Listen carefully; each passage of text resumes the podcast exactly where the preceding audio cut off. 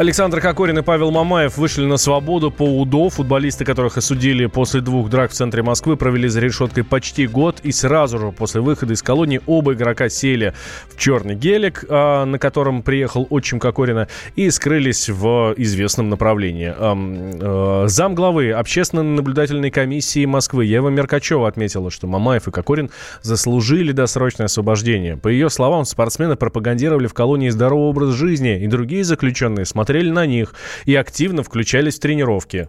Мне кажется, освобождение их условно-досрочно, оно вполне заслуженное, потому что я была в колонии и убедилась, что они на самом деле пропагандировали здоровый образ жизни. А с тех пор, как они там появились, количество осужденных, наказания, занимающихся спортом, увеличилось сразу на 30%, а потом, насколько мне стало известно, еще на 50%. Но помимо этого, они на самом деле не гнушались никакой работы, они были упаковщиками. Это, собственно, такая рутинная, не очень приятная, я бы сказала, работа. Но, тем не менее, они прямо с первого дня трудились, выполняли план. Но самое главное, наверное, то, что они вели спортивную работу. И на самом деле они несколько мероприятий спортивных организовали. Это были не только футбольные матчи, но и другие, там, насколько я знаю, в теннис играли. Разумеется, все это было силами колонии для всех осужденных совершенно доступные мероприятия. Причем все они, кстати, проходили, опять же, свободное от работы время. Ну и сами осужденные другие говорили, что ребята не кичились, вели с ними вполне нормально, по-дружески, то есть они как-то не выделяли себя.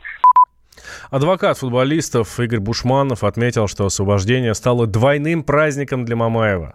Павла я не увидел. Я думаю, чувствует себя замечательно. Тем более сегодня у него двойной праздник, у него сегодня день рождения. Поэтому я думаю, эти события, освобождение, в принципе, оно такое для него долгожданное. Ведь совпали как бы эти два события в один день, что, в принципе, это, с одной стороны символично, с другой стороны, как бы один праздник фактически добавляет другой. Как только адаптируются, смогут увидеть с родными, пообщаться, в спокойной обстановке уже обдумать, обсудить э, свои дальнейшие планы на жизнь и, соответственно, спортивную карьеру. Все основания для этого есть, для того, чтобы обратиться с кассационной жалобой, тем более сейчас уже с 1 октября будет действовать новый порядок, э, который будет более тщательно их рассматривать уже непосредственно в судебном разбирательстве, а не как ранее лично судьей. Но в любом случае эти вопросы э, с подзащитным я обсужу, как только будет возможность с ним увидеться и, соответственно, решить процессуальный вопрос о необходимости и целесообразности дальнейшего обжалования.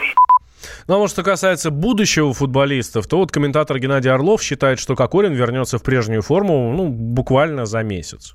Теперь мотивация у них будет за предельной. У человека эта история, она заставляет его думать только об одном. Восстановиться на прежний уровень. Вот стать тем же человеком. И он понимает, как Корень и Мамаев, они понимают сейчас, что только восстановившись в футболе, они возвратят себе свой авторитет, заслужат еще больше уважения и внимания. Физически, да не, не, я думаю, что это будет, конечно, сложно, но, во-первых, сейчас э, надо пройти углубленное медицинское обследование и посмотреть. Но уже как Колин, уже были такие позитивные сигналы от него, он же дал интервью, когда он переехал в Новоалексеевку, в это в лагерь, когда они переехали, у них были тренажеры, и главное, они каждый день играли в футбол. И там климат хороший, там тепло. Он сказал, что уже колено так не болит, потому что под нагрузками то есть он уже немножко двигался. Но это зависит от его, конечно, вот этой системы, от иммунной системы, от опорно-двигательного аппарата. Э, база, это которая команды, там она полностью оборудована всеми аппаратами, препаратами, всем, чем хочешь. И очень хороший врач есть Мария Бурова, который его, Кокорина, после разрыва крестообразных связок, как и маман, она с ней полгода занималась, восстанавливали. И вот Кокорина же она восстановила. Симак сказал же открыто о таком игроке может мечтать каждый тренер. В команде-то он замечательный был и во всех отношениях. Это вот когда выходил за пределы клуба, вот там вот это происходило. Вот он много осознал, и даже не надо в этом сомневаться.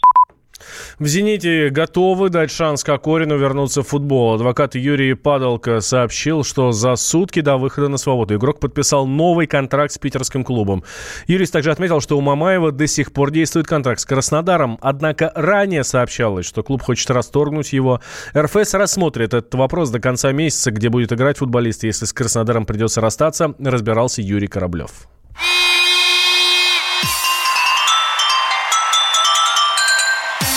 Вся эта неприятная история как для самих Павла Мамаева и Александра Кокорина, так и для всего российского футбола, кажется, подошла к концу.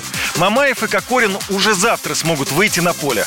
Пока, правда, только на тренировку, но кто знает, может будет возможность вернуться на прежний игровой уровень. Контракт Мамаева с Краснодаром действует до декабря этого года. Но шансов остаться в клубе практически нет. В Палате по разрешению споров РФС готовы рассмотреть заявление о досрочном расторжении соглашения. Этого нельзя было сделать, пока футболист не вышел из колонии. Об этом в интервью нашей радиостанции супруга Алана Мамаева говорила еще когда футболист находился в СИЗО. Никто не принимал никакого решения. Паша находится в СИЗО, и каким образом вообще Паша мог принимать какие-то решения, с кем-то вести переговоры, если он находится под стражей. Об этом же уже говорили, что подали, подали на расторжение. Пока Паша не выйдет, никаких вопросов они самостоятельно в одностороннем порядке решать не могут.